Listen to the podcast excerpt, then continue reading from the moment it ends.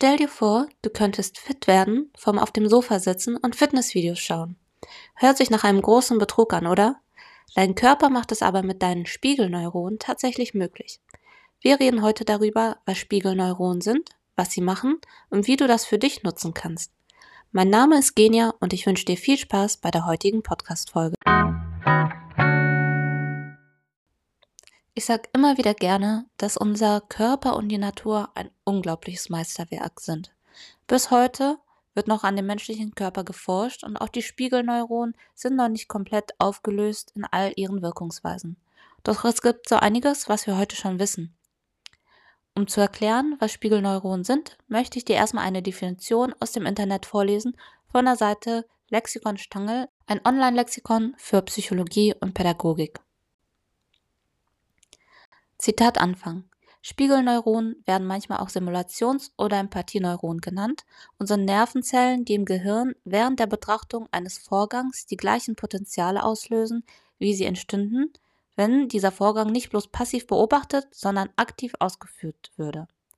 Spiegelneuronen bilden im Gehirn des zuschauenden oder beteiligten Menschen nicht nur Handlungen nach, sondern auch Empfindungen und Gefühle. Es sind also Gesamteindrücke, die man von anderen Menschen gewinnt und Emotionen, Motivation, Handlungsstrategien etc. von Menschen, mit denen man intensiv zu tun hat, hinterlassen so eine Art inneres Bild. Zitat Ende. Das Interessante an diesen Spiegelneuronen und was sie mit uns machen, ist eigentlich folgendes. Angenommen, du schaust dir ein Video an über einen Menschen, der sein Training im Fitnessstudio macht. Deine Spiegelneuronen sorgen dafür, dass du nicht nur zusiehst, sondern senden Impulse an deinen Körper, als ob du tatsächlich trainierst. Auf den ersten Blick hört sich das absurd an, aber es wurde tatsächlich wissenschaftlich nachgewiesen. Du wirst durch das Gucken natürlich nicht 100% Muskelkraft und auch nicht das äußerliche Aussehen erreichen. Was in deinem Körper angestoßen wird, ist, dass deine Muskeln anfangen, diese Bewegung zu lernen und tatsächlich eine gewisse Prozentzahl an Kraft nur durch das Zuschauen aufgenommen wird. Ich nenne gezielt das Beispiel Sport, weil es sich zunächst so absurd anhört. Als könnte man vom auf der Couch sitzen Sport machen. Wenn man sich die tiefgründige Bedeutung von diesen Spiegelneuronen überlegt, machen sich für uns ganz neue Welten auf. Durch das Zuschauen eines Vorgangs oder eines Menschen wird in deinem Körper eine Spiegelung durchgeführt. Da bekommt der Ausdruck, du bist, was du konsumierst, wirklich eine ganz neue Bedeutung. Hieraus ergibt sich also, dass es gar nicht so unwichtig ist, was wir uns täglich auf Instagram, TikTok oder YouTube anschauen, welche Bücher wir lesen oder mit welchen Menschen wir Zeit verbringen. So ist dir bestimmt mal aufgefallen, dass du unbewusst anfängst, gewisse Ausdrucksweisen von Freunden zu übernehmen, wenn du ein wenig mehr Zeit mit ihnen verbringst, wenn du zum Beispiel im Urlaub bist. Auch das ist an die Spiegelneuronen geknüpft.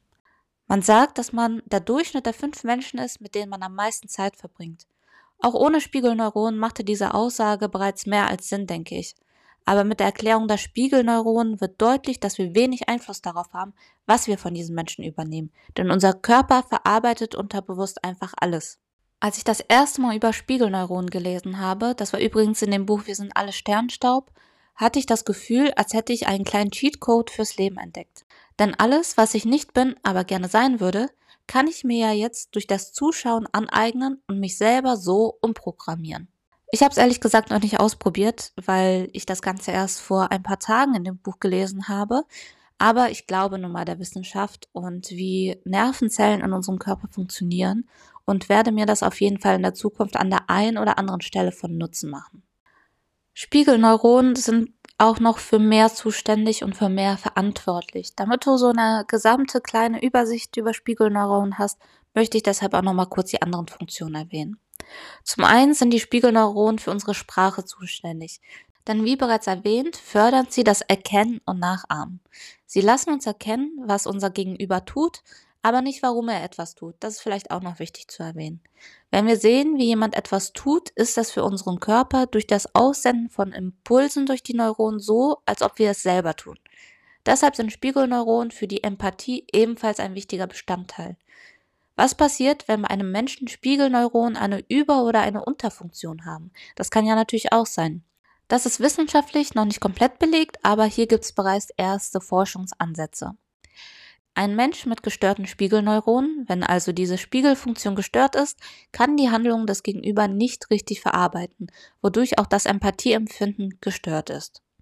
Es gibt natürlich auch das andere Extrem, dass Spiegelneuronen zu viele Impulse senden, also überaktiv sind. Das führt zu einer emotionalen Überempfindlichkeit, nämlich der Borderline-Persönlichkeitsstörung. Es wurde bereits festgestellt, dass Borderline-Betroffene besonders negative Emotionen sehr stark spiegeln, die eben auf diese Überaktivität der Spiegelneuronen zurückzuführen ist, was nun mal dieses Krankheitsbild dann eben ausmacht. Vielleicht sind dir beim Zuhören auch schon ein paar Ideen gekommen, wie du diese Spiegelneuronen gezielt für dich nutzen kannst. Ich finde es sogar vielleicht noch wichtiger, erstmal den aktuellen Zustand zu bewerten, bevor man neue Pläne schmiedet. Einfach mal bewerten, was man aktuell konsumiert und welchen Einfluss es auf das bisherige Leben so hatte. Ich bin wirklich gespannt, welche Erkenntnisse wir alle dadurch bekommen. Vielen Dank fürs Zuhören. Auf meinem Blog mehr-mar.com findest du auch einen Beitrag zu diesem Thema mit ein paar Quellenverweisen, wenn du dich weiter reinlesen möchtest. Ansonsten bis zum nächsten Mal, eure Genia.